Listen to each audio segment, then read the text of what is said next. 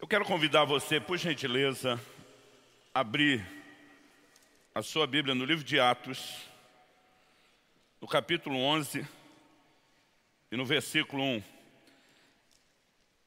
Nesses dias temos tido o privilégio de compartilhar bastante coisa, várias perspectivas bíblicas diferentes sobre aspectos da vida familiar.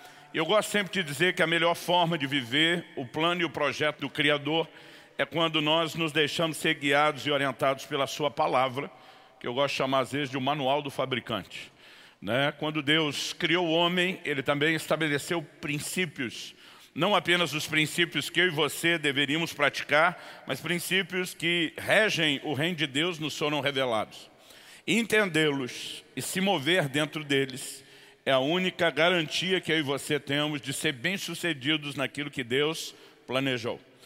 E quando a gente fala a respeito de vida familiar, nós precisamos saber que embora o projeto de Deus seja muito especial, né, o risco de vivermos atritos, divisão, problema é indiscutível, é inquestionado, porque o ser humano né, ele carrega singularidades, nós não somos todos iguais, somos diferentes.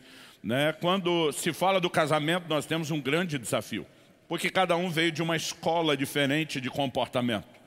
Então, dependendo da escola e a perspectiva que a pessoa traz e carrega, isso já vai tornar o relacionamento um grande desafio. Além dessas diferenças de criação, nós temos as diferenças de temperamento. Né? Não somos todos iguais, temos estilos diferentes e normalmente, quando estamos buscando alguém para se relacionar, consciente ou inconscientemente, temos a inclinação de buscar alguém diferente. Por quê? O ditado dos opostos se atraem é um tanto quanto verdadeiro quando a gente fica pensando que o outro que é diferente tem virtudes que nós não temos. Mas o que a gente acaba descobrindo só depois de relacionar é que a pessoa não é diferente só nas virtudes, ele também tem, ou ela também tem, defeitos que nós não temos.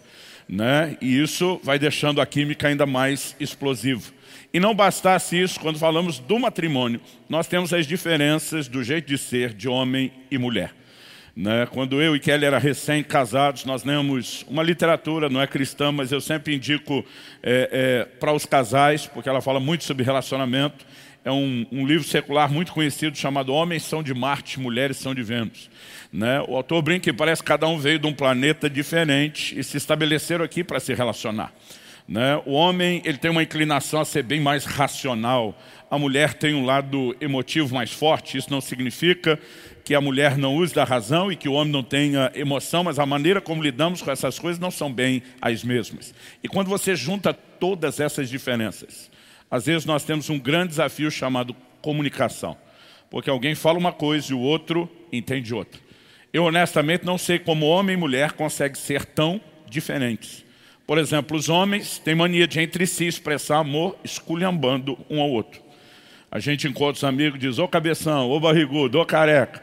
Né? E as mulheres não entendem que nós estamos expressando carinho. Agora, um homem dificilmente elogia um amigo na frente. A gente espera ele sair da roda e por trás, pelas costas, a gente diz, gente boa isso aí. Os outros podem crer. Mas na frente, não. Agora, quando as mulheres se reúnem, é o contrário. Ah, você tá linda, você que tá, é só elogio, mas quando uma sai, engordou, é verdade. E não tem certo e errado, tanto homem como mulher elogia e esculhamba, o jeito que cada um faz isso é completamente diferente. Os homens se encontram para comer alguma coisa junto. Fizeram um, um lanchinho lá, deu 27 reais né, para cada um. Chega a hora de pagar a conta, cada um joga 40 na mesa. O rapaz está quebrado, sem dinheiro. Mas não faz questão nenhuma do troco, nem de calcular, não sei se é o ego do homem. Quando as mulheres se reúnem, nunca elas vão fazer uma coisa dessa. Elas vão somar conta, dividir pela quantidade de pessoas, inclusive os centavos, vão abrir a bolsinha, contar as moedinhas, o que honestamente eu acho libertador e inteligente da parte das mulheres, mas nós os homens não conseguimos fazer. E as diferenças, elas vão longe. A pergunta é como se comunicar num ambiente de tanta diferença. E a Bíblia tem alguns padrões. Eu gostaria de compartilhar algumas coisas que têm nos ajudado a vencer os nossos próprios desafios em família. Então vamos lá, Atos capítulo 11. Eu quero ler a partir do versículo 1, eu vou usar ao meio da atualizada nas ministrações nessa manhã. Atos capítulo 1, eu vou ler do versículo 1 até o 18. O texto é um pouco longo, mas é importante que a gente leia tudo. O texto diz assim, chegou ao conhecimento dos apóstolos e dos irmãos que estavam na Judéia, que também os gentios haviam recebido a palavra de Deus. Quando Pedro subiu a Jerusalém, os que eram da circuncisão o arguiram, dizendo, entraste em casa de homens incircuncisos e comeste com eles. Então Pedro passou a fazer-lhes uma exposição por ordem, dizendo, eu estava na cidade de Jope orando e num êxtase tive uma visão em que observei descer um objeto como se fosse um grande lençol baixado do céu pelas quatro pontas e vindo até perto de mim. E, fitando para dentro dele os olhos de quadrúpedes da terra, feras, répteis e aves do céu. Ouvi também uma voz que me dizia, levanta-te Pedro, mata e come. Ao que eu respondi, de modo nenhum, senhor, porque jamais entrou em minha boca qualquer coisa comum ou imunda.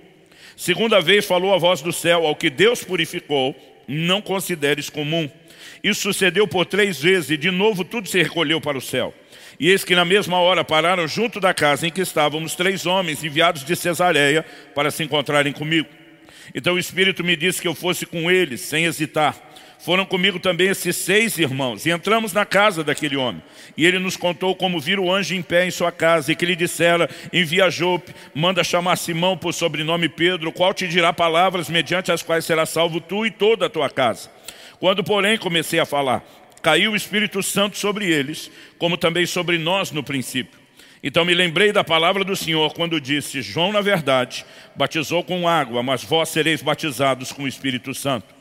Pois se Deus lhes concedeu o mesmo dom que a nós nos outorgou quando cremos no Senhor Jesus, quem era eu para que pudesse resistir a Deus?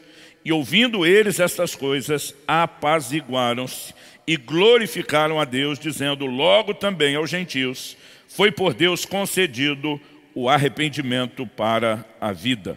Bom, o verso 2 fala que esse grupo da circuncisão, quando Pedro chegou, a Bíblia diz que eles o arguiram. Uma das possibilidades de tradução dessa palavra arguiram é estar em divergência, disputar, julgar. Né? Outras traduções apenas mencionam que eles falaram com Pedro. Mas na verdade o tom não foi um tom qualquer de voz. Pedro acabou de viver um momento único e singular na história da igreja, quando a porta do evangelho se abre para os gentios. Você conhece todo o relato que acontece na casa de Cornélio, em Atos, no capítulo 10. E eu fico tentando imaginar a alegria de Pedro, esperando a hora de compartilhar tudo aquilo que Deus tinha feito. Mas a verdade é que antes mesmo dele chegar a Jerusalém, a notícia do que aconteceu em Cesareia chegou primeiro. E quando Pedro chegou, tinha um grupo aquela turma né, do Talibã, linha dura, da circuncisão, que já estava esperando ele com pedra. Você entrou na casa de gentil, comeu com ele, a lei não permite isso. E os caras vieram para cima de Pedro. Agora, a reação de Pedro e a maneira como ele administra isso, nos ensina algo. E como diz a Escritura, tudo quanto foi escrito, para nosso ensino foi escrito. Não creio que Deus quis que a gente soubesse como eles administravam conflitos, sem que isso né, pudesse servir de orientação prática para mim e para você. E Pedro nos mostra algumas verdades importantes com a atitude dele nesse texto. A primeira delas que eu aprendo é que é melhor explicar seu ponto de vista do que atacar de volta. Não importa se alguém te recebeu com pedras, em vez de você simplesmente retribuir a pedrada, você pode explicar o ponto de vista. A segunda é que ser claro e objetivo ajuda. A Bíblia diz que Pedro fez uma exposição por ordem. E ele constrói toda a lógica. Você viu que o texto nós lemos envolve 18 versículos. A maior parte deles é a explicação de Pedro. É como se Pedro dissesse, espera aí gente, eu estive na casa de gentil, mas não é do jeito que vocês estão pensando. E ele faz questão de trazer toda a construção de tudo que Deus trabalhou, como Deus agiu, o que é que Deus fez. E essa exposição também nos mostra que comunicação envolve um pouco de esforço para se fazer ser entendido. E ele também me ensina com a sua atitude. Para mim, Pedro está dizendo para cada um de nós, quando houver conflitos, mantenha-se positivo. Isso não precisa necessariamente ser um problema. Quem está entendendo, diga amém. O tema da minha mensagem hoje é um ditado popular brasileiro. Conversando, a gente se entende. Eu sei que na prática a maioria de nós conversando se desentende ainda mais. Eu me lembro de um dia que Kelly e eu discutimos tanto por causa de uma questão e quando nós tentamos lembrar como é que tinha começado, a gente nem sabia. A gente começou a discutir por causa da discussão. E quanto mais discutia, a gente discutia mais pela discussão do que pelo assunto que deu origem. Em algum momento, quando a gente sequer conseguia lembrar como tinha começado, a gente acabou rindo, consertando o negócio né? e descobrindo um pouquinho mais, constatando um pouquinho mais que nós precisamos não apenas escolher andar no Espírito em vez de na carne, mas entender os princípios bíblicos que vão ajudar a nossa relação familiar. Então, não limitando isso ao casal, eu gosto sempre de dizer que o que o povo apelidou de DR, discutir a relação, né? não só a relação, como também circunstâncias, nos ajuda a relacionar melhor. Seja o relacionamento de pais e filhos, seja entre cônjuges. E para isso, eu acredito que algumas verdades bíblicas precisam ser entendidas. Eu quero falar a respeito de três coisas. A primeira delas é a importância de explicar um ponto de vista, a perspectiva. Né? Cada um precisa se fazer entendido nisso. A segunda é que nós não podemos ignorar, quando falamos de comunicação, de que não existe apenas o lado racional. O aspecto emocional tem que ser levado em conta. E a terceira e última coisa que eu quero compartilhar que temos entendido e tem nos ajudado lá em casa, diz respeito ao cuidado com a forma de falar. Então vamos começar pela questão de se explicar os pontos de vista. Em Números 32, se você quiser me acompanhar, a Bíblia fala que o povo das tribos de Ruben, de Gade e da meia tribo, meia tribo de Manassés, fizeram uma proposta a Moisés.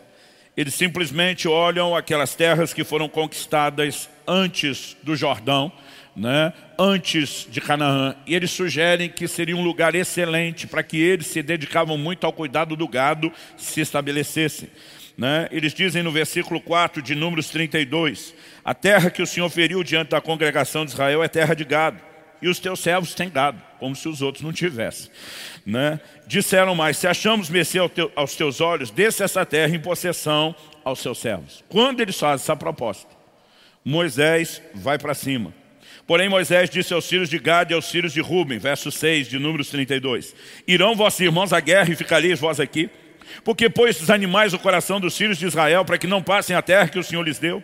Assim fizeram vossos pais quando os enviei de Cades Barneia a ver essa terra. Chegando eles até o vale de Escol e vendo a terra, desencorajaram o coração dos filhos de Israel para que não viessem à terra que o Senhor lhes tinha dado e ele só vai dando sermão. Então a ira do Senhor se acendeu naquele mesmo dia e jurou dizendo que não iam entrar na terra prometida. verso 12 diz, exceto Caleb, filho de Jefoné e Josué. No, 14, no 13 diz, pelo que se acendeu a ira do Senhor contra Israel, fê-los andar errantes pelo deserto 40 anos, até que se consumiu toda a geração que procedera mal perante o Senhor. E aí ele arremata, eis que vós, raça de homens pecadores, vos levantaste em lugar dos vossos pais, para aumentardes ainda o furor da ira do Senhor contra Israel. Se não quiserdes segui-lo, também ele deixará todo o povo novamente no deserto, e sereis a sua ruína. Gente, Moisés liga a metralhadora e vai para cima dos caras. No versículo 16, a Bíblia diz assim, então... Então se chegaram a ele disseram, edificaremos currais aqui para o nosso gado, cidades para as nossas crianças. Porém nós nos armaremos, apressando-nos diante dos filhos de Israel, até que os levemos ao seu lugar. Ficarão nossas crianças nas cidades fortes por causa dos moradores da terra. Não voltaremos para nossa casa, até que os filhos de Israel estejam de posse, cada um da sua herança. Porque não herdaremos com eles do outro lado do Jordão, nem mais adiante, porque já temos a nossa herança desse lado do Jordão ao Oriente. Então Moisés lhes disse, se isso fizerdes assim, se vos amardes para a guerra perante o Senhor, e cada um de vós armado passar o Jordão perante o Senhor, até que haja lançado fora os seus inimigos diante dele, e a terra estiver subjulgada perante o Senhor, então voltareis e sereis desobrigados perante o Senhor e perante Israel, e a terra vos será por possessão perante o Senhor. Porém, se não fizerdes assim, eis que pecaste contra o Senhor e sabeis que o vosso pecado há de vos achar. Mesmo quando ele explica, calma aí, calma, calma aí Moisés, deixa a gente explicar. Nós não estamos querendo usufruir herança que os nossos irmãos nos ajudaram e não ajudá-los. Nós só queremos estabelecer nossas cidades, deixar mulheres e crianças protegidas. E nós vamos continuar ajudando vocês. Moisés disse, se for assim, tem negócio. Mas, presta atenção, né? a forma como Moisés lida com eles, a forma como Moisés reage, né? não teria ajudado e contribuído em nada se eles não tivessem parado para explicar o ponto de vista. É a mesma situação que nós temos com Pedro. A notícia que chega para aqueles judeus é simplesmente, Pedro fez o que a lei não permite fazer. Pedro tem que dizer, gente, posso explicar? Posso dizer o que é que está acontecendo? E nós precisamos entender a importância desse elemento numa conversa. Aliás, Provérbios 18, 13 diz que responder antes de ouvir é estultícia e vergonha. E muitas vezes a gente simplesmente atropela o que alguém está falando, porque a gente acredita que já entendeu tudo sem sequer dar o tempo, a oportunidade ou o direito à pessoa explicar. Ou mesmo sequer perguntar o que é que nós podemos estar entendendo com aquilo. O curioso é que essa não foi a única vez que eles tiveram que gerenciar um problema de comunicação com esse grupo a tribo de Ruben, de Gad e a meia tribo de Manassés. Lá na frente, quando todo mundo já havia entrado na terra prometida, eles ajudaram seus irmãos a conquistar a sua herança. Aí depois eles voltam para viver no lugar onde haviam estabelecido as cidades. A Bíblia diz em Josué, no capítulo 22, no versículo 10, Vindo eles para os limites pegados ao Jordão, na terra de Canaã, ali os filhos de Ruben, os filhos de Gad e a meia tribo de Manassés edificaram um altar junto ao Jordão. Um altar grande e vistoso.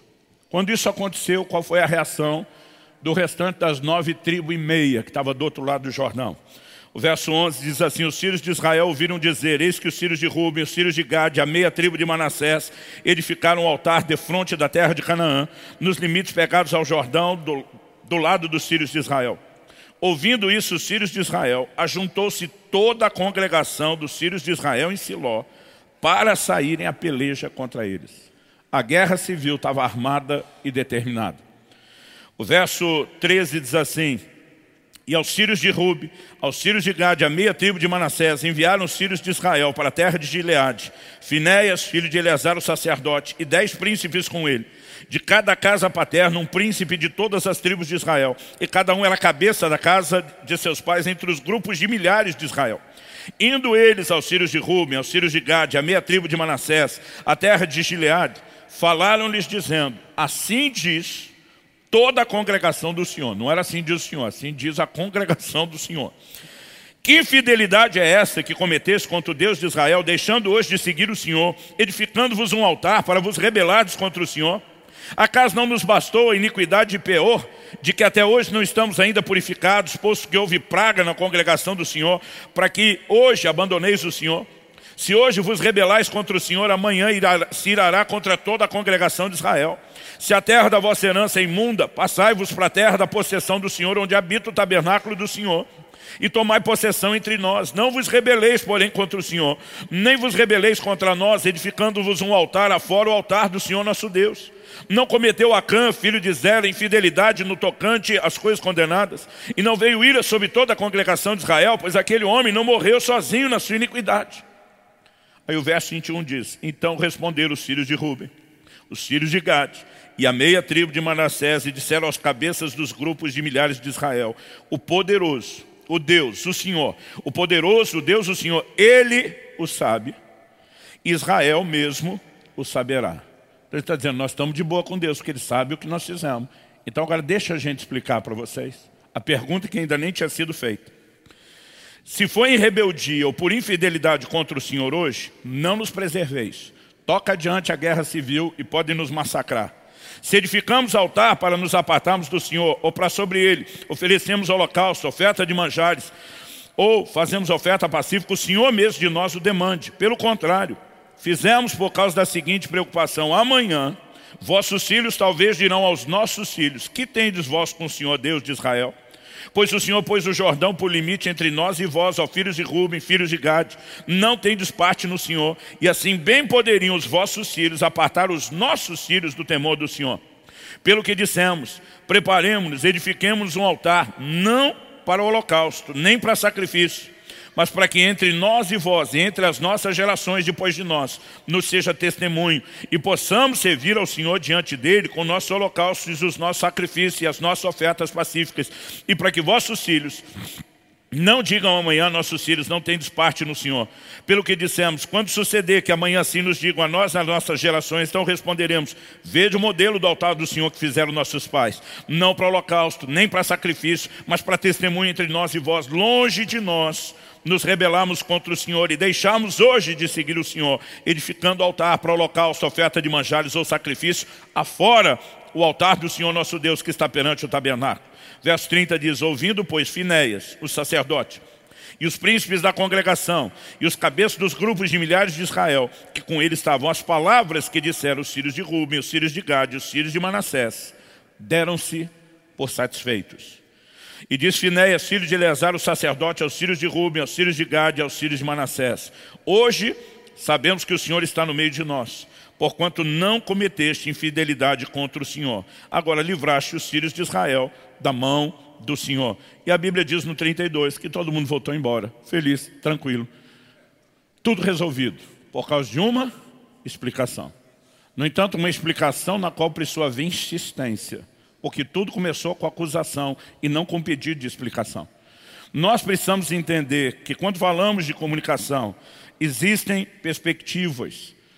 Tiago, capítulo 1, versículo 19, diz que nós devemos ser tardios para falar, tardios para cirar, que é a resposta emocional que normalmente temos nas discussões, mas que nós deveríamos ser prontos para ouvir. Eu me lembro de um episódio que me fez pensar muito nessa questão de se explicar um ponto de vista. Alissa, minha filha, devia ter entre 9 e 10 anos de idade. A gente estava voltando de uma cerimônia de casamento que eu tinha celebrado. E eu lembro que Alissa começou a me fazer perguntas a respeito do casamento. E em algum momento, eu simplesmente interrompi ela, falei, minha filha, você é nova demais para estar tá pensando nessas coisas. Aquele lado pai ciumento aflorou, né? Eu falei, não é hora da gente conversar isso. Ela falou assim, e pai, você está por fora. Eu já até sei que tipo de marido eu quero. Quando ela falou isso, foi a mesma coisa que ligar um vulcão que entrou em erupção dentro de mim. Né? Eu acho que o aspecto do meu rosto ficou transtornado, que nem o de Nabucodonosor, a Bíblia diz lá, quando, quando os três dizem não vão adorar a estátua. E a hora que ela falou isso, eu já ia soltar os cachorros para cima dela. Eu ia falar um monte. Kelly do meu lado no carro percebeu e ela rapidinho fez um sinal assim, ó, tempo. Do jeito que ela fez o sinal tempo, ela fez assim, ouve primeiro, fala depois. E antes de eu dar a bronca, engoli, respirei, olhei para ela e falei, e que tipo de marido seria esse? Tipo assim, deixa ela explicar. Ela sorriu, olhou para mim e falou assim, alguém que me trate que nem você trata a mamãe. Eu pensei, eu ia brigar por causa disso. Mas para não dar por perdida a discussão, falei, difícil vai ser achar um desse, menina. Aquela ria, tipo assim. Ela falou assim, tem que ouvir primeiro. Né? Mas na minha cabeça, até sei o tipo de marido, achei que ela estava falando do biotipo, a descrição, que ela já estava sonhando com esse negócio. E muitas vezes, porque nós não damos ao outro lado uma oportunidade de explicação, nós julgamos de forma antecipada. Winston Churchill, grande líder inglês, dizia uma boa conversa deve esgotar o assunto, não os interlocutores. Muitas vezes a gente não está esgotando o assunto, a gente está esgotando um ao outro, porque a coisa ganhou um contorno completamente diferente. O que me leva ao segundo ponto que eu quero compartilhar com vocês, que diz respeito ao aspecto emocional. Em Juízes, no capítulo 19, dos versículos 1 a 3, a palavra de Deus diz o seguinte, Naqueles dias em que não havia rei em Israel, houve um homem levita que, peregrinando nos longes da região montanhosa de Efraim, tomou para si uma concubina de Belém de Judá. Porém, ela, aborrecendo-se dele, o deixou e tornou para a casa do pai em Belém de Judá. E lá esteve os dias de uns quatro meses. Seu marido, tendo consigo seu servo e dois jumentos, levantou-se e foi após ela para falar-lhe ao coração a fim de tornar a trazê-lo. Essa expressão, para falar-lhe ao coração, né, me chama muito a atenção. Embora raramente, mas ocasionalmente a expressão coração até pudesse ser usada para falar da mente e da razão, normalmente não era essa a sua aplicação. Os dois estavam com um problema. Foi mais do que uma discussão comum de marido e mulher. Foi mais do que simplesmente um rompante, uma esposa que diz, estou voltando para casa de papai. Quatro meses se passaram. E esse camarada viu que a mulher não voltava. Ele diz, eu preciso fazer algo a respeito. E a Bíblia diz que ele vai para falar-lhe ao coração. Essa expressão falar ao coração que eu gostaria de explorar um pouco agora.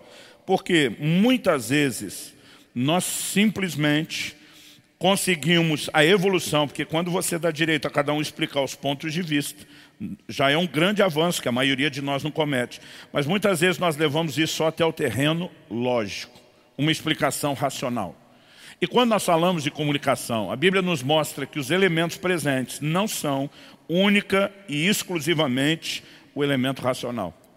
Nós precisamos considerar também o elemento emocional. Aliás, normalmente é a colisão de uma argumentação racional de um lado com uma emocional do outro que torna o problema pior em vez de resolvê-lo.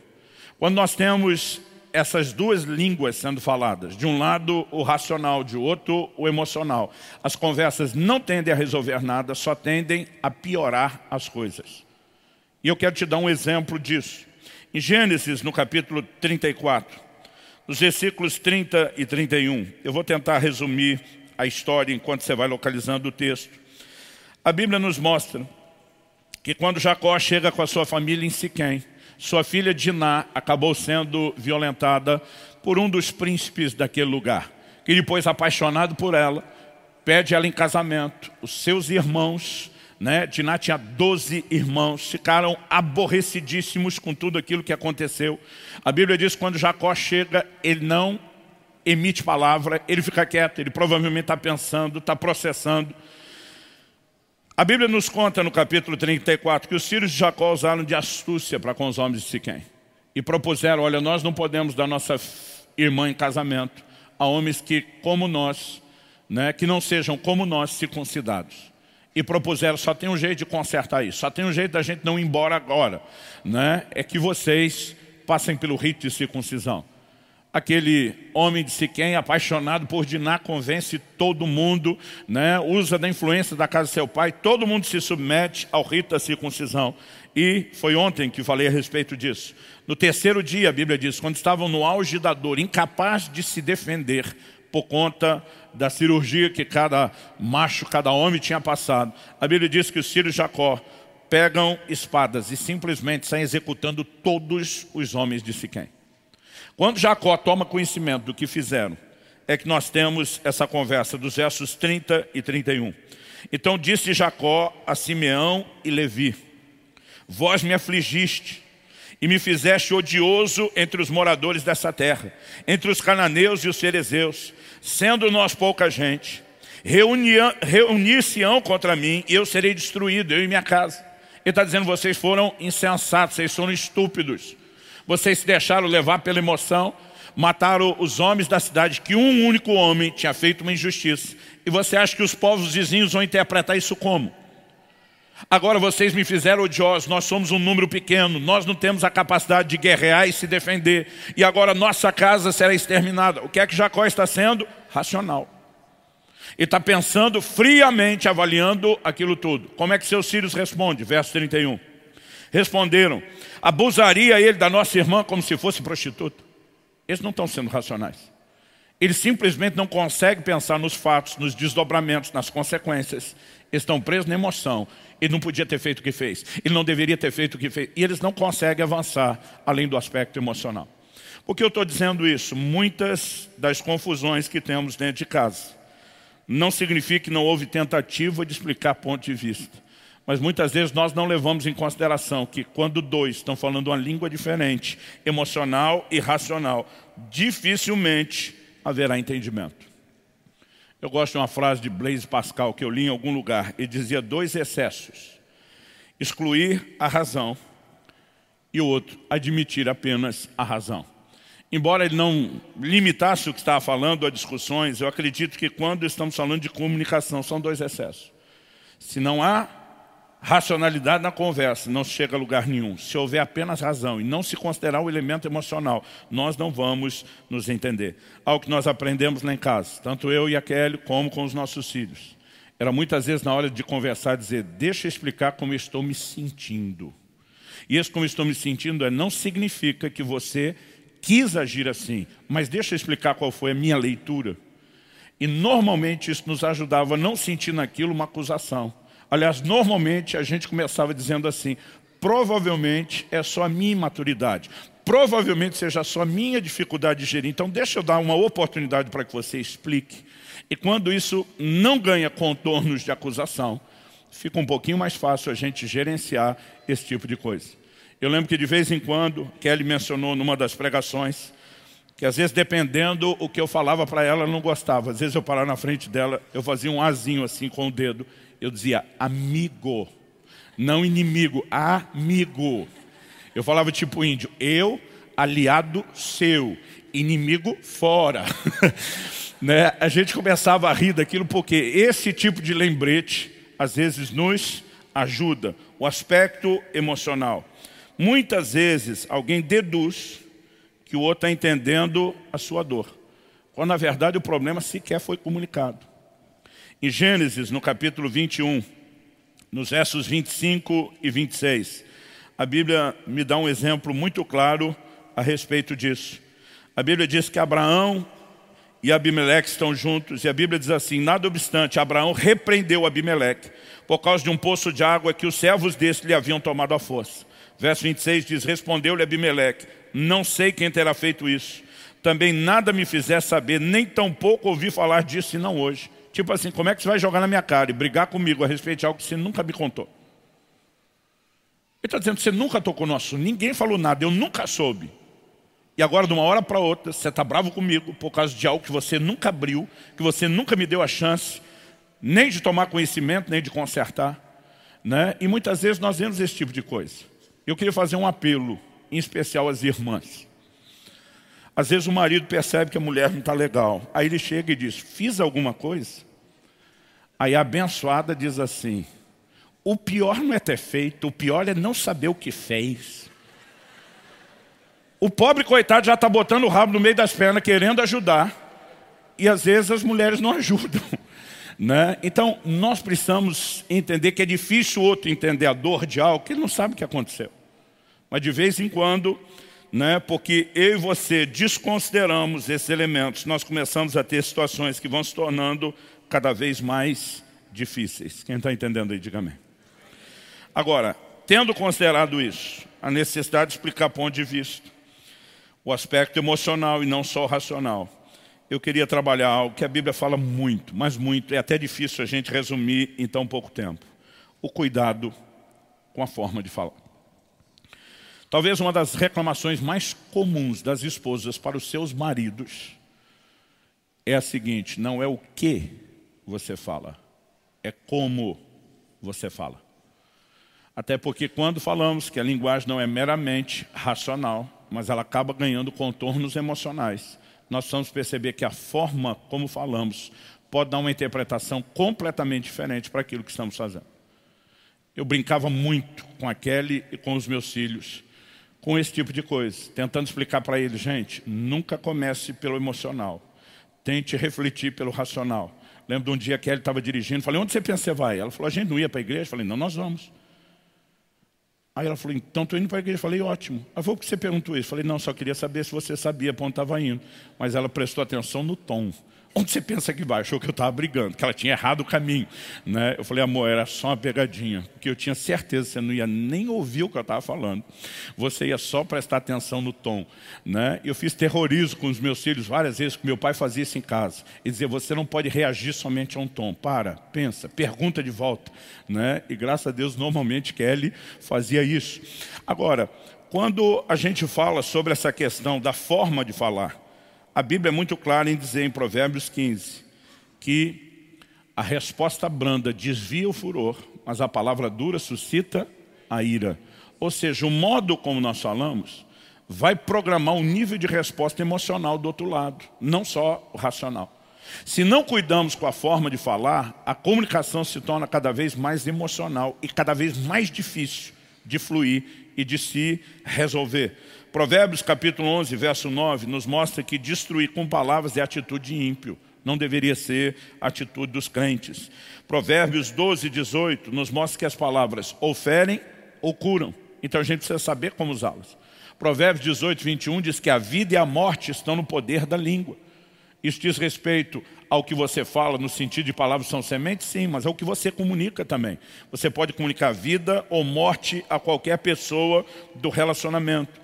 E a gente tem entendido, e muito, e nesse sentido minha mulher tem sido assim, um grande instrumento de Deus para me ajudar a forma de falar. Talvez um dos conselhos que ela mais me deu, né, ela dizer, olha, não só comigo, mas cuide com a forma como você fala. Ela brinca que eu tenho pulmão forte, né? a inclinação de falar mais alto, mais exasperado. E muitas vezes nós não percebemos que a maneira como alguém lida ou responde pode dar um destino completamente diferente a uma conversa. Deixe-me dar dois exemplos bíblicos para você, que aconteceram né, basicamente com o mesmo grupo de pessoas. De um lado, líderes Israel, de outro, o mesmo povo. Em Juízes, no capítulo 8, dos versículos 1 a 3, depois da vitória que Gideão teve, a Bíblia diz que os homens de Efraim disseram a Gideão, que é isso que nos fizeste? Que não nos chamaste quando foste pelejar contra os midianitas e contenderam fortemente com ele. Isso não era verdade. Gideão chamou e não foi atendido. O verso 2 diz, porém, ele lhes disse, que mais fiz eu agora do que vós? Não são, porventura, os rabiscos de Efraim melhores do que a vindima de Abiezer? Deus entregou nas vossas mãos os príncipes dos midianitas, Oreb e Zeeb. Que pude eu fazer comparável com o que fizeste? Porque eles saíram para ajudar só no finzinho da batalha, quando ela estava ganha. E, no, e, de fato, quando saíram no finzinho, foram eles que mataram os reis. A Bíblia diz assim, então, com falar-lhes essa palavra, abrandou-se-lhes a ira para com ele. E ele simplesmente contorna e resolve a situação, porque soube como responder. Agora, se você avançar para Juízes, capítulo 12, nós vamos pegar aquele momento onde Jefité foi um instrumento de Deus para livrar a nação de Israel. E a Bíblia diz assim, Juízes 12, a partir do 1, vou ler até o 6. Então foram convocados os homens de Efraim, e passaram para Zafon e disseram a Jefité, por que foste combater contra os filhos de Amon, e não nos chamaste para ir contigo? De novo a mesma conversa. Sendo que os caras tinham sido chamados. Eles respondem, queimaremos a tua casa estando tu dentro dela. Jefité lhes disse, eu e meu povo tivemos uma grande contenda com os filhos de Amon. Chamei-vos e não me livraste das suas mãos. Já diferente de Gideão, ele ataca de volta. Vendo eu que não me livráveis, arrisquei a minha vida e passei contra os filhos de Amon, e o Senhor os entregou nas minhas mãos. Por que, pois, subistes hoje contra mim para me combateres? A Bíblia diz, ajuntou Jefité todos os homens de Gileade, pelejou contra Efraim. E os homens de Gileade feriram Efraim, porque estes disseram, fugitivos sois Efraim, vós gileaditas, que morais no meio de Efraim e Manassés. Porém os gileaditas tomaram os vales do Jordão que conduzem a Efraim, de sorte que quando qualquer fugitivo de Efraim dizia, quero passar, então os homens de Gileade lhe perguntavam, és tu Efraimita? Se respondia não, então lhe tornava, dize pois Chibolete. Quando dizia Cibolete, não podendo exprimir bem a palavra, então pegavam dele e o matavam nos vales do Jordão. E caíram de Efraim naquele tempo 42 mil. Uma guerra civil, 42 mil homens mortos. Porque um Jefité, diferente de Gedeão, em vez de apenas abrandar, de conter, pensando no bem comum, leva no pessoal e diz o que? Eu não vou engolir desaforo, vai para cima e a situação só vai escalando e se tornando pior. Nós precisamos entender que a maneira como falamos, é aqui que eu vou repetir o Provérbios 15.1, a resposta branda desvia o furor, a palavra dura suscita ira. Kelly comentou numa das pregações que nós ouvimos um amigo falar de algo, e honestamente, no momento que eu ouvi isso, eu eu não só não concordei, como na minha cabeça pensei, ridículo. Ele disse que ele e a mulher dele têm um trato. Se um de um lado começar a se exaltar numa discussão e querer falar, o outro interrompe dizendo assim, eu amo você e nunca vou separar de você. E eu pensei assim, que coisa infantil, que coisa besta, na hora que eu não falei nada, mas dentro de mim, hum, hum, falei, não dá para engolir esse tipo de coisa. Mas um dia eu estava exaltado, usando meus pulmões fortes, falando com a Kelly. Ela parou, fez um sinalzinho assim, posso falar só uma coisa? Eu falei, fala. Ela falou, eu amo você e nunca vou me separar de você. Eu falei, eu também te amo, não vou separar, mas não é disso que nós estamos falando. Mas a hora que eu percebi, se eu amo você, já tinha quebrado, eu já não voltei igual. Ela falou, só quero repetir, eu amo você. Eu falei, eu também amo você. Vem cá, me dá um abraço. Pensa num negócio que estragou a discussão, que acabou com ela. Experimente um dia desse. Mas não tem a ver com uma fórmula, tem a ver com o um princípio bíblico, que é o cuidado em como falar. No livro de Colossenses, eu, eu lembro que eu e Kelly, durante muito tempo, a gente discutia, não no sentido de briga, discutia de argumentação. Toda vez que ela dizia para mim, não é o que você fala, é como você fala. Né? Eu dizia, então, se eu ficar usando palavras te deprecio, num tom bonito, está tudo bem? Ela dizia, não. Eu dizia, então, você está provando que isso só serve a hora que te interessa. Né? Então, se eu, se eu, simplesmente usar adjetivos ruins com a voz doce, você vai aceitar? Ela dizia também não. Eu dizia, então pronto. Eu falei, a hora que te interessa o jogo funciona de um jeito, a hora que não interessa é do outro. E eu lembro que um dia a gente falava tanto disso, com tanta recorrência, nós fomos fazer uma visita pastoral, e alguém abriu o portão da garagem de longe com o, o controle. A hora que o portão abriu, saiu correndo um, um, cachorrinho, um filhotinho, uma bola de pelo muito bonitinho. E o cara já gritou lá, segura o cachorro, a hora que abriu pra gente, né? E eu lembro que eu fui, peguei aquele filhotinho, ele era tão fofinho, pequenininho, e eu comecei a olhar, estava longe da família, baixinho, dizia, você é um cãozinho tão estúpido, você ia sair da rua, ser atropelado, o carro esmagar sua cabeça. E eu, eu comecei a esculhambar o cachorro, mas não tão bonito. Aqui disse, pode parar que eu estou entendendo onde você quer chegar. Eu sei que nós ficamos nessa discussão um tempão, mas um dia eu estava lendo Colossenses, capítulo 4, versículo 6, que diz assim, a vossa palavra seja sempre agradável. Diga comigo, sempre agradável. E diz temperada com sal. Diga temperada com sal. Gente, sal requer precisão.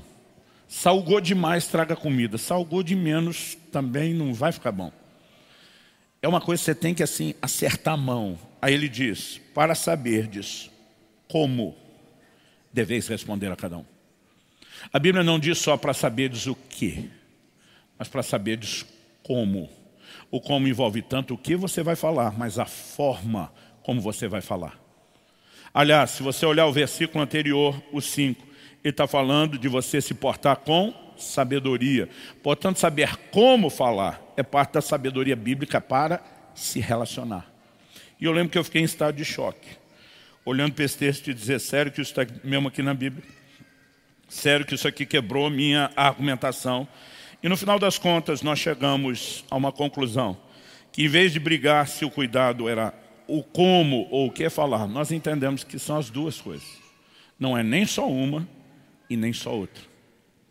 Então, algo que me ajudou muito, eu e a Kelly, quando éramos recém-casados, nós lemos um livro que eu recomendo a todos os casais lerem, chamado As Cinco Linguagens do Amor. Apesar de, de cristão, a proposta do livro não é trazer uma dissertação da doutrina bíblica de forma profunda. O camarada trabalhou muitos anos como conselheiro matrimonial, né? tem aquele, aquele aquele olhar de um sociólogo, acho que ele é um, um antropólogo, né, que estuda o comportamento, e ele percebeu por amostragem estatística as conclusões que ele chega no livro depois de muitos anos aconselhando casais. E ele fala dessas linguagens são emocionais e não só aquele elemento que eu falei, racional. Nessas linguagens, ele diz que muitas vezes a dificuldade de um casal entender o grande amor que cada um sentia e devotava ao outro até o casamento, é porque eles falam línguas diferentes, dessas línguas emocionais.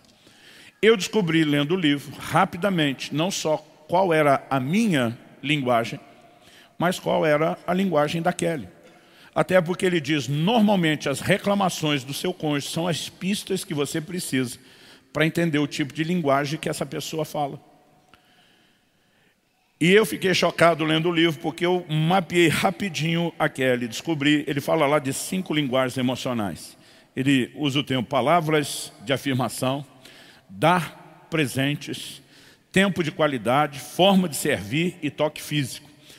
E eu percebi na hora, lendo o livro e as dicas que ele dava, que Kelly, minha esposa, a linguagem principal dela, alguns são poliglotas, né? alguns são bilíngues, alguns são poliglotas, mas a linguagem principal dela era é, palavras de afirmação. Né? A gente olha a forma como criou os filhos, como ela lida com os netos, tudo é encorajamento. Ela o tempo todo dizia assim, olha Luciano, como ele está comendo a carne, e a minha vontade é dizer, não faz mais do que obrigação. Mas o elogio, para quem tem a linguagem de palavra de afirmação, tem um peso extraordinário. O que eu não sabia é que a crítica tem o um efeito inverso. Ela é devastadora para quem tem esse tipo de linguagem. E a gente precisou aprender algumas coisas na forma da gente falar. Por exemplo, minha linguagem principal é toque físico. Não existe nenhum insulto maior para mim do que uma agressão física, porque ela comunica o oposto. Então eu comecei a entender uma crítica para minha esposa tem o peso que uma agressão tem para mim. Eu não posso simplesmente fazer isso de qualquer forma. Eu lembro do primeiro dia que eu vi o que era administrar isso com sabedoria. Estava chegando o tempo da Kelly apresentar a monografia, hoje chamam isso de TCC.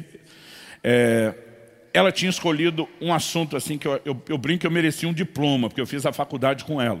Né? Ela me contava toda a aula que tinha, eu participava dos trabalhos, eu lia livro, eu estava envolvido em tudo aquilo que ela fazia. Eu achei que ela tinha escolhido o melhor tema possível. Ela estava com um dos melhores supervisores, né, dos, dos, professores acompanhando ela. Ela tinha a melhor amostragem prática de, de campo que ela tinha escolhido. E de alguma forma ela estava travada, não conseguia fazer aquilo, e o prazo estava terminando. E ela começou assim a ficar em desespero, estressada com aquilo. E um dia eu falei, meu amor, eu não estou entendendo sua dificuldade, eu preciso que você me explique. Ela falou, como não? Eu falei, não, não estou entendendo. Por quê? Você é uma comunicadora fantástica. Sempre na sua vida escolar, os professores elogiaram os trabalhos que você apresenta, a forma como você faz isso. Eu falei, você escolheu o melhor tema, a melhor literatura, os melhores supervisores, você está com o melhor trabalho de campo. Você, quando eu comecei a falar, ela foi estufando o peito. Gente, eu mal consegui terminar meu discurso. Essa mulher sentou, escreveu umas quatro horas sem parar. E ela levantou e disse, está pronto. Eu não acreditava. Quando eu vi o que ela produziu naquelas quatro horas, eu falei, saiu isso tudo? Ela saiu. Muito obrigado, você me ajudou. Eu aquele dia falei, meu Deus, eu não posso desprezar o poder que isso tem. Mas o que eu sempre estava a cuidar era com a minha honestidade. Porque na hora de elogiar, eu fazia tudo que devia. Mas na hora do confronto, eu também ia para cima. Eu lembro de um dia que Kelly tomou uma decisão num departamento que ela cuidava na igreja. Sem consultar a nossa equipe, o presbitério e os demais. Ela criou uma solução para o problema dela e arrumou vários problemas para outros departamentos, porque agiu sozinho. Eu lembro que eu chamei ela em casa e falei, amor, nós estamos indo para a reunião com o presbitério de governo. E eu vou ter que chamar a sua atenção, porque lá você não é minha esposa. Lá você é uma parte da equipe. Eu vou ter que consertar o que você fez, eu vou ter que te corrigir. Então não leve isso no pessoal. Ela olhou para mim e falou, muito obrigado por falar dessa forma, por me preparar antes, por colocar os pingos nos is. Ela falou, isso ajuda a coisa não ficar emocional. Ela falou assim, aliás, vou aproveitar para te sugerir algo. Sempre que você precisar me corrigir, só lembre de me elogiar primeiro. Quando ela falou isso, já não gostei. Falei, não me peça para praticar essa psicologia barata. Falei, eu te elogio o tempo todo. É raro ter uma situação que tenha crítica. Quando eu te elogio, eu não, não tempero com uma crítica junto, mas na hora de criticar, você quer que eu bote um, um elogio junto? Eu falei, não me peço praticar essa psicologia barata. Kelly muito sabe, ela só fez assim, ok, desculpa, não está aqui quem falou. Mas ela foi para o disque denúncia. E foi falar com Deus, dizer assim, ó, eu não vou ganhar essa argumentação. O Senhor sabe o quanto isso é não só importante, mas necessário para mim. Estou recorrendo à autoridade suprema e pedindo ajuda. E não me falou nada. Alguns dias passaram, eu estava orando, estava naquele momento quebrantado, no tempo com Deus. Falei, Jesus, pode pedir qualquer coisa hoje, eu estou entregue. Naquela hora, sem que eu esperasse do nada, o Espírito Santo fala comigo, você me acusou de praticar psicologia barata. Eu vi um susto, falei, nunca. A única vez na vida que eu usei essa frase foi uns dias atrás com a minha esposa e diz exatamente, se você classificou o que ela te pediu de psicologia barata, você me acusou. Eu falei, não estou entendendo que uma coisa tem a ver com a outra. Ele me disse, vai ler Apocalipse 2 e 3. Eu fui ler as cartas às sete igrejas da Ásia. O que eu descobri é que ele nunca confronta e chama a atenção de ninguém sem elogiar primeiro. Apocalipse 2, carta à igreja da Ásia, conheço as tuas obras, o teu labor, a tua perseverança, suportastes provas por causa do meu nome e não desfaleceste, puseste a prova se dizem apóstolos, não são, e os achaste mentirosos, depois de toda a valorização. Mas como ninguém é perfeito, tem uma coisinha aqui que nós vamos ter que administrar. Tenho contra você que abandonaste o teu primeiro amor. Arrepende, lembra de onde caíste, volta à prática das primeiras horas. Mas para não ficar só nisso, também tens a teu favor que odeias a, a obra dos nicolaítas, como eu também odeio. Elogio de novo. E eu fiquei chocado com aquilo. E naquele momento o Senhor me disse, Se você souber como falar, você evita interpretações emocionais equivocadas. O problema da maioria das pessoas de dificuldade de aceitar correção não é porque não são ensináveis. É porque elas entendem que estão sendo atacadas, depreciadas, e o instinto de sobrevivência reage. E eu lembro que a partir daquele dia eu comecei, meu amor, você é uma mulher tão fantástica, tão extraordinária. Eu sou um homem tão abençoado. Eu sou assim, tão feliz pelo privilégio de te ter do lado. Tá certo que ninguém é perfeito, tem uma coisinha ou outra aí, não sei se olha ela dizia, pode falar. Eu dizia, amor, acho que é até injusto, no meio de tanta virtude, a gente pode falar. Ela recebia aquilo de boa. Agora, se eu tivesse uma recaída e fosse direto no assunto, eu já percebia o dano. Meu pastor, Abe Uber, ele chama isso do fator sanduíche. Ele diz que toda correção deveria ser estilo um hambúrguer, que ela vem no meio de uma metade de pão e outra metade do pão. E diz, o hambúrguer é a correção. O pão de baixo e o pão de cima, apreciação. Ele diz, nunca corrija ninguém sem demonstrar apreciação antes e depois. Porque você está demonstrando que a correção visa o melhor daquela pessoa que você ama, sem comprometer a mensagem de amor e de importância que ela tem. Eu perguntei para ele, mas dá para servir um triplo hambúrguer no meio? Falou, normalmente o triplo tem um pãozinho maior. Pensa numa coisa que mudou meu casamento. Pensa numa coisa que mudou o trato com a equipe. Porque eu sempre fui né, exageradamente honesto e despachado na hora de falar. O que eu e você precisamos entender é que a forma como falamos não é só uma questão meramente natural, mas também espiritual.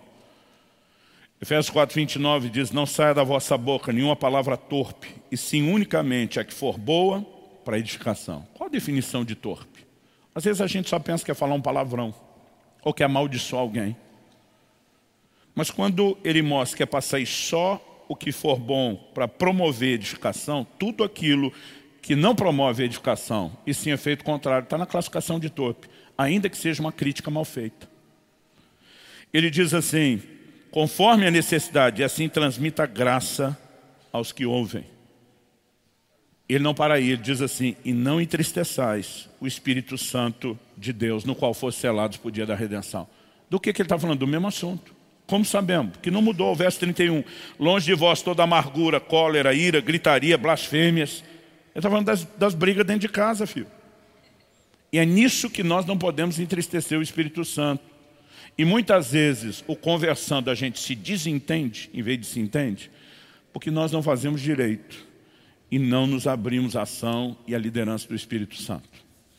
A gente, lá em casa, sobre comunicação, a gente anda dizendo como Paulo, não que eu haja alcançado. Não chegamos em nenhum lugar de perfeição. Mas Paulo diz, esquecendo das coisas para trás ficam e avançando. Porque não é esquecer e permanecer no mesmo lugar, né? e avançando, progredindo para as que estão diante de mim. Ele dizia, eu prossigo para o alvo. E apesar de não ter chegado onde deveria, nós, graças ao bom Deus, estamos muito distantes de onde estávamos. Essas coisas estão cada vez mais longe. Né? E a gente tem percebido o quanto isso nos ajudou. Aqui ele mencionou como os filhos são diferentes. Eu demorei para perceber porque é que o Israel tinha tanta dificuldade quando eu dava uma bronca nele, e a Lissa não. Porque ele, a semelhança da mãe, falava palavra de afirmação. E eu simplesmente comecei a pensar, isso funciona no casamento, mas não respeitei isso em relação aos filhos. Até que um dia a ficha caísse. E aí eu descobri, existe uma forma de chamar a atenção dele. Agora, para o meu temperamento, sua crítica não me afeta, seu elogio não me faz sentir melhor, sua crítica não me faz sentir né, pior. Na verdade, sou aquele tipo de gente que a vida inteira nunca teve nem aí porque os outros falam. Então, às vezes, era difícil entender essa sensibilidade em outros. E minha leitura, às vezes, era pensar, fulano é que é fraco. Não tenho culpa de se né, fulano é fraco. Mas alguém disse, você não se ofenderia com a agressão? Eu falei, sim. Então eu poderia só te classificar de fraco e dizer que a agressão não é errada? Eu falei, bom argumento nós precisamos aprender a andar em amor. E entender que Deus estabeleceu um padrão e uma forma de nos comunicarmos. E eu acredito que comunicação, ou ela vai ser a chave para um problema maior, ou a solução para qualquer tipo de problema. Mas ela tem que acontecer do jeito e do padrão de Deus. Já tivemos momentos que a gente teve que parar uma conversa e dizer, Deus nos ajuda. A gente não está conseguindo sintonizar. Nos ajuda a se expressar, nos ajuda a entender o outro. E quando a gente estava orando e trazia Deus para dentro, dava bem mais temor. A gente dava bastante atenção. Mas às vezes a gente percebia que memorando, a emoção ainda não tinha baixado. A gente dizia, vamos conversar isso amanhã. Quando de repente a coisa estiver mais tranquila. Vamos fazer isso depois do tempo devocional. Né? Vamos fazer na hora certa. A verdade é que nós podemos viver de uma forma diferente. O seu lar pode ser um pedacinho do céu ou uma filial do inferno. Você decide como é que vai conduzir as coisas lá. Você recebe essa palavra em nome de Jesus? Vamos ficar em pé, vamos orar.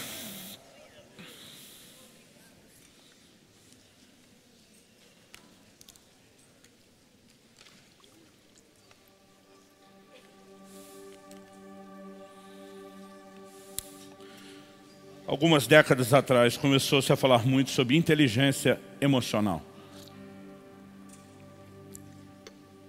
As pessoas descobriram que algumas pessoas que às vezes têm um QI elevado para determinadas realizações, têm um QI baixíssimo para questões emocionais. E nós precisamos de inteligência e de sabedoria em todas as áreas. A Bíblia nos ensina isso se nós formos negligentes. E sabedoria, gente, é uma das poucas coisas que a Bíblia nos dá acesso irrestrito. Tiago, capítulo 1, tem algum de vós falta de sabedoria? Peça a Deus que a todos, não tem exceção, é para todo mundo, a todos, dá liberalmente. Outra tradução diz generosamente. Pensa numa coisa que Deus não economiza quando a gente ora, é clamar por sabedoria. E eu e você precisamos trazer para a nossa vida de oração, Senhor, nos nos dê sabedoria na hora de comunicar, de falar, de tratar, de resolver as coisas. Porque a forma como nós nos tratamos, a maneira como a gente se fala. Quando a Bíblia diz que palavras ferem ou curam, que tem poder de vida e morte, nós precisamos entender que não são apenas palavras ocasionais. É o estilo de comunicação o tempo todo. A Bíblia não está limitando isso só o que você confessa sozinho. Mas na hora que você fala para outro, não vale. E eu e você podemos entrar nesse lugar de conseguir em Deus essa graça. Eu preciso edificar. Eu preciso abençoar. Eu preciso tratar o outro como eu gostaria de ser tratado. Eu preciso oferecer algo distinto e diferente. E sabe quando nós começamos a deixar Deus nos governar? A coisa muda. Um dia desse uma pessoa me falou, pastor, eu não entendo saber que fulano faz o que faz contra você e, você, e ver você sempre que pode ainda honrando a pessoa. Eu lembro que eu falei para ele, o que fulano faz revela quem ele é. O que eu faço revela quem eu sou. Ele falou, inteligente esse negócio. Eu falei, ele já não está me ajudando com o que ele fala. Eu ainda vou deixar ele me transformar naquilo que ele é e me amargurar. Mas a gente não chega a essas conclusões sozinhos. Normalmente é a sabedoria do alto que envolve nosso coração, que abre os nossos olhos, que nos ajuda a perceber e discernir as coisas e tem uma conduta diferente. E eu acho que a gente podia terminar hoje orando não apenas por uma comunicação melhor, que respeite a importância de explicar os pontos de vista, a linguagem emocional e racional, e somar dessas duas coisas a forma de falar. A gente pode pedir ao Senhor por essa sabedoria, que nos dê a capacidade de saber como responder, de temperar com sal. Acredito que isso deveria ser parte do que a gente classifica como domínio próprio. Não explodir, a forma como vamos reagir. Então eu gostaria que a gente terminasse orando um pouquinho, para que a comunicação melhore nas nossas casas, mas a partir de nós. Porque às vezes alguns de nós estão orando, Senhor, ajuda meu marido, que esse miserável não sabe falar comigo. Mas se a resposta branda desvia o furor e você não está desviando esse furor, está faltando resposta branda do lado de cá também. Pai, muito obrigado pela sabedoria do alto. Não só aquilo que é expresso na orientação da Tua palavra, mas aquilo que nos é disponibilizado dia a dia pelo Espírito Santo, nosso conselheiro. Nós oramos por vidas guiadas pela Tua palavra e pelo Teu Espírito Nós oramos por vidas que manifestem, ó Deus, a sabedoria do alto em toda a sua expressão de conduta. Por famílias que se tornem uma filial do céu, um pedaço do céu, não uma filial do inferno, como brincamos.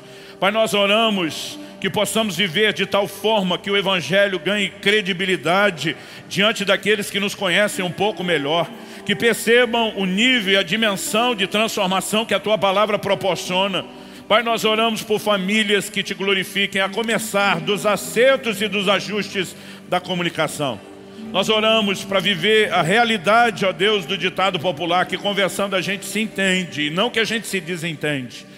E nesse momento te pedimos que o teu amor possa governar nossos corações, que a sabedoria do alto encontre cada vez mais lugar para nos dirigir na nossa conduta relacional e na nossa comunicação. Eu quero abençoar cada família aqui representada. Te agradecemos, ó Deus, por esses dias, pelo tempo que cada um tem separado, não apenas para ouvir a Tua palavra, mas para considerar atentamente aquilo que o Senhor está falando e comunicando. E nós oramos que ela, debaixo da ação do Teu Espírito, o Espírito da verdade, venha não só com entendimento espiritual, mas ganhe aqueles contornos, ó Deus, de aplicação personalizada que só o Senhor pode fazer que ela cumpra o propósito pelo qual tem sido liberada, que a tua palavra cumpra o propósito na vida de cada um. Nós oramos em nome de Jesus e para a glória de Deus. Em nome de Jesus. Se você crê, concorde, amém. Glória a Deus. Glória a Deus. Acho que alguém